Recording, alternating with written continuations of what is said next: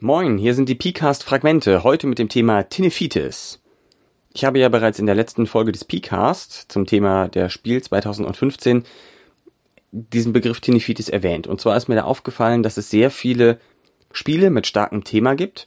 Also besonders so aus, ich sag mal, eher geekigen Bereichen, sagen wir mal ähm, Zombie-Ausbruch oder Postapokalypse oder solche Geschichten. Äh, alternative Welten, alternative Historien, solche, solche Sachen. Dass es da sehr viele Spiele gibt, die unter Tinnifitis leiden. Und Tinnifitis ist der Ausdruck, den ich äh, jetzt äh, mal so spontan benutze, um zusammenzufassen, Spiele, die ein Übermaß an verschiedenen Regeln und Regelelementen oder Spielelementen ähm, und mechanischen Ebenen haben, die miteinander interagieren und das Spiel damit sehr nicht nur komplex, sondern vor allem auch kompliziert machen, dadurch zu einem zu einer hohen Einstiegshürde zumindest führen. Die also versuchen, das möglichst getreulich alles abzubilden und viele kleine Subsysteme haben, die miteinander interagieren und die dadurch einfach sehr vollgestopft wirken auf mich und eben nicht elegant. Und das ist erstmal grundsätzlich nicht unbedingt schlecht. Ja, das kann auch mal sehr anregend sein, so ein kompliziertes System zu spielen und sich auf die verschiedenen Sachen einzulassen und zu versuchen, da zu min-maxen und gut durchzukommen und so weiter und so fort. Aber es ist natürlich schon eine Einstiegshürde, so, um das mal auf den Tisch zu bringen. Und ich habe auch das Gefühl gehabt, oft sind diese von Tinnifitis befallenen Spiele auch Spiele, die sich sehr ziehen können.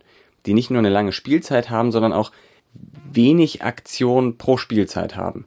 Ja, über die absolute Länge kann man streiten, aber wenn die Rate der Entscheidungen, die ich treffe, relativ gering ist, dann finde ich das auch manchmal eher ähm, abturnt. So. Wie gesagt, das kann auch mal anregend sein. Ich habe solche Spiele auch, ich finde das in Ordnung, aber das brauche ich halt nicht immer. Und dann finde ich es schade, wenn ich mir jetzt Spiele auf der Veröffentlichungsliste der Spiel 2015 zum Beispiel angucke und Sachen mit einem echt coolen Thema, was mich anspricht, wo ich noch keine Spiele habe, was mich mal interessieren würde, raussuche und dann auf der Spielemesse feststelle, das sind alles Spiele, die extrem viel Krempel haben.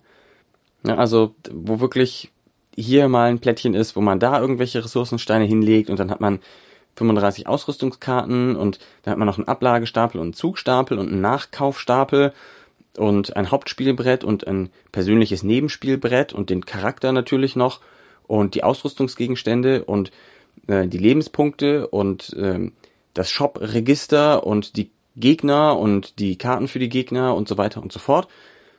Das äh, ist alles dann extrem viel und für mich überfrachtet das Spiel. Ja? Also es sind sehr viele Sachen, die man in dem Kopf behalten muss und das Spiel wirkt eben ja, überfrachtet. Und ich finde, das ist eigentlich der Gegensatz dessen, was ähm, Brettspiele so ausmacht. Ich finde, Brettspiele sollten eigentlich eher elegant sein. Die sollten auf komplexe Fragen elegante Lösungen finden oder sagen wir mit einem eleganten, minimalistischen, würde ich fast sagen, System eine mh, hm, Aussage oder eine, einen Eindruck unserer Welt transportieren, wenn ich das mal jetzt auf eine etwas philosophischere Ebene heben darf. Ja, also ein Spiel ist ja letztlich immer eine Abbildung eines Aspekts der Realität und sei es nur bei sehr abstrakten Spielen des Aspekts der Logik oder vom dreidimensionalen Raum, weil vierdimensionale Spiele habe ich zum Glück noch nicht gesehen. Wäre aber interessant. Das zu transportieren ist natürlich irgendwie die Aufgabe des Spiels, ja, ein Erlebnis zu transportieren, indem man sich diesem Aspekt hingibt, mit den Regeln, die das Spiel anbietet und den Elementen, die das Spiel einem vorsetzt. Und das sollte aber möglichst elegant und mit wenig verschiedenen Teilen funktionieren, in der Regel, finde ich, weil das menschliche Auffassungsvermögen halt äh, begrenzt ist. Ja, sonst könnte ich mich auch der realen Situation äh, aussetzen. Aber das ist alles, sind alles sehr viele Eindrücke. Und manchmal will man das auch nicht und manchmal kann man das auch nicht. Aber die Essenz des Spiels ist halt, das so kompakt darzureichen für den Spieler, dass man ein Gefühl dafür bekommt, wie diese Dinge funktionieren, ohne aber sich von Informationen überfrachtet zu fühlen. Das heißt, die Aufgabe des Spielentwicklers ist es, diese komplexe Situation, die man abbilden will, die vielleicht auch kompliziert ist, in ein schmaleres, überschaubareres System abzubilden. Und dabei eben auch noch vom geistigen Einsatz her oder vom physischen Einsatz, kann ja auch mal sein, ähm, ansprechend zu gestalten. Und ich habe das Gefühl, das fehlt eben bei diesen Tinefitis-Spielen, dass es da irgendwie nicht passiert. Und ich kann auch verstehen, wie es dazu kommt. Ich habe das Gefühl, dass viele dieser Tinefitis-Spiele daraus entstanden sind, dass jemand Computerspiele gespielt hat und sich gesagt hat, ah, das würde ich gerne mal in einem Brettspiel abbilden. Und das Problem ist, dass man bei einer Abbildung von einem Computerspiel auf ein Brettspiel, was ich sehr legitim finde und was für mich auch viele meiner Anentwicklungen äh, beeinflusst hat, da muss man extrem darauf achten, dass man diesen Schritt richtig macht von den zwar determinierten, aber immer noch sehr komplizierten Regeln eines Computerspiels runter auf determinierte und vielleicht noch komplexe, aber nicht mehr so komplizierte Regeln eines Gesellschaftsspiels.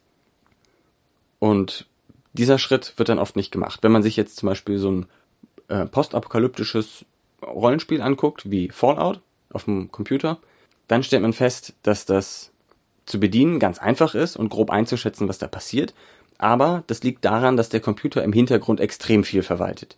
Wo welche Gegner sind, wie die ziehen wollen, äh, was man für Waffen hat, was das für Boni gibt auf die Trefferchance, was man für Items hat, wie man die benutzen kann, wann man was darf und so weiter und so fort.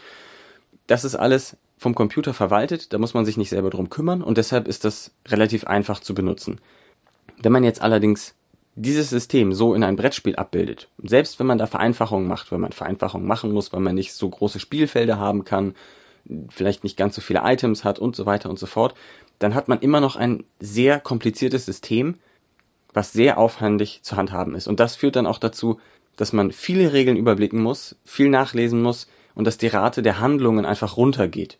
Ne, die, die, ähm, sagen wir mal, relevante Entscheidungsrate, ja, Anzahl der relevanten Entscheidungen pro Minute oder pro Viertelstunde oder wie auch immer man das aufschreiben möchte, die sinkt dadurch, finde ich. Und das finde ich persönlich sehr schade. Und man hat dann noch diesen ganzen Overhead, das aufzubauen und abzubauen und zu erklären und man muss die Leute dafür finden, die darauf Bock haben und so weiter und so fort. Das macht das, finde ich, schwer, solche Tinnifitis-Spiele dann tatsächlich anzubringen. Da muss schon jemand sehr überzeugt vom Thema des Spiels sein, um sich dann darauf einzulassen. Das heißt, wenn man jetzt Fallout als Brettspiel umsetzen wollte, müsste man extrem viele Sachen aus dem Computerspiel streichen oder simplifizieren oder als einen Nebenaspekt von eigentlich etwas anderem abbilden und versuchen, das in möglichst wenig verschiedene Komponenten einzudichten. Das muss nicht unbedingt heißen, wie viel in der Schachtel drin ist. Ne? Das muss nicht unbedingt was damit zu tun haben.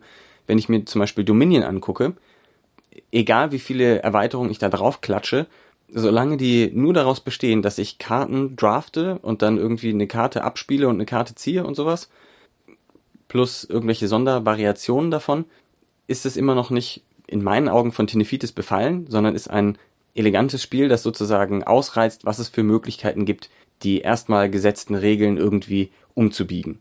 Und es beschränkt sich immer noch darauf, ich habe einen Kartentyp, ich nehme den auf die Hand, ich kann den ausspielen und das war's. Während, wenn ich jetzt verschiedene Kartentypen hätte und noch Ressourcen sammeln würde und vielleicht dann noch eine Figur auf einem Brett hin und her bewegen würde, dann würde es schon langsam in die Richtung Tinefitis rutschen, selbst wenn es jetzt nicht 10.000 Karten in der Schachtel hätte, sondern nur ähm, 200, sagen wir mal. Also das, finde ich, macht den, macht schon einen großen Unterschied, wie viele verschiedene Elemente man hat, auf wie vielen verschiedenen Ebenen die Sachen miteinander interagieren, an wie vielen verschiedenen Schauplätzen. Einen anderen Grund, den ich mir noch vorstellen könnte, warum Tinefitis so grassiert, das könnte Crowdfunding sein. Ich bin Crowdfunding eigentlich sehr positiv gegenüber eingestellt, aber es könnte ein Problem von Crowdfunding sein oder auch allgemein davon, dass besonders die Sammler unter den Spielern, würde ich jetzt mal behaupten, dass die den Wert eines Spiels an der Menge an Kram, der drin ist, bewerten. Und natürlich, je mehr Regelebenen ich habe, je mehr Mechanikebenen, auf denen ich die Sachen miteinander interagieren lasse, desto mehr Sachen habe ich in der Regel auch. Das heißt, wenn ich hier noch eine Sache und da noch eine Mechanik und so weiter einführe, dann macht das automatisch die Kiste schwerer und das wird dann als wertiger wahrgenommen. Gerade bei Crowdfunding ist es ja so, dass man oft anfängt mit einem einfachen Spiel und wenn man dann das äh, Funding-Ziel erreicht hat, dann kommen Stretch Goals dazu, in denen dann sowas steht wie ja, wenn wir noch 2000 Dollar mehr erreichen, dann kommen noch fünf solche Karten dazu und wenn wir noch äh, 5000 Dollar mehr erreichen, Dann gibt es zusätzlich noch dieses Gerät und falls noch 10.000 Dollar mehr dazu kommen, dann kommen noch fünf weitere Miniaturen mit einer neuen Mechanik dazu und so weiter und so fort. Und so werden die Spiele, die erstmals schlank begonnen haben, dann im Prozess der Förderung dann noch weiter aufgebläht. Und ähm, dann werden sie immer erfolgreicher und werden dann noch weiter aufgebläht. Das ist also so ein sich verselbstständigender Effekt irgendwie. Und ich kann mir vorstellen, dass das auch da mit reinspielt und dass solche Spiele dann auch erfolgreich sind, weil da einfach viel Krempel drin ist. Auch wenn das Spiel nicht unbedingt immer besonders gut abgestimmt und ausbalanciert ist. Das kann ich mir vorstellen, weil das einfach ein gutes Verkaufsargument ist. Hier, du hast 50 Dollar hingelegt, aber die Box ist auch richtig schwer und da sind so und so viele Miniaturen drin und dies und das und jenes. Guck doch der ganze Krempel. Das, äh, das zum Thema Tinefitis, das bringt mich eigentlich schon fast zum anderen Thema, nämlich was sind Spiele eigentlich wert? Ähm, aber das äh, bespreche ich dann vielleicht ein andern Mal. So viel zu meinem Ausflug in die Tinefitis. Ich musste mir das mal von der Seele reden. Ich bin gespannt, wie ihr dazu denkt. Übertreibe ich diesen ganzen Aspekt oder empfindet ihr das auch so oder wow, wie sieht's aus? Würde mich eure Meinung auf jeden Fall interessieren. Das war jetzt mehr ein Ausflug in meine äh, persönlichen Ansichten, Theorien und so weiter und so fort. Ging jetzt nicht konkret ums Spielen, aber dafür sind die Fragmente ja auch da, um einfach mal über solche Sachen zu reden. Damit danke ich euch herzlich fürs Zuhören. freue mich, wenn ihr auch nächstes Mal wieder einschaltet und äh, wünsche euch noch einen angenehmen Dings, was auch immer gerade bei euch ist. Bis denn. Es ist so ein sich selbst, äh, sich se oh,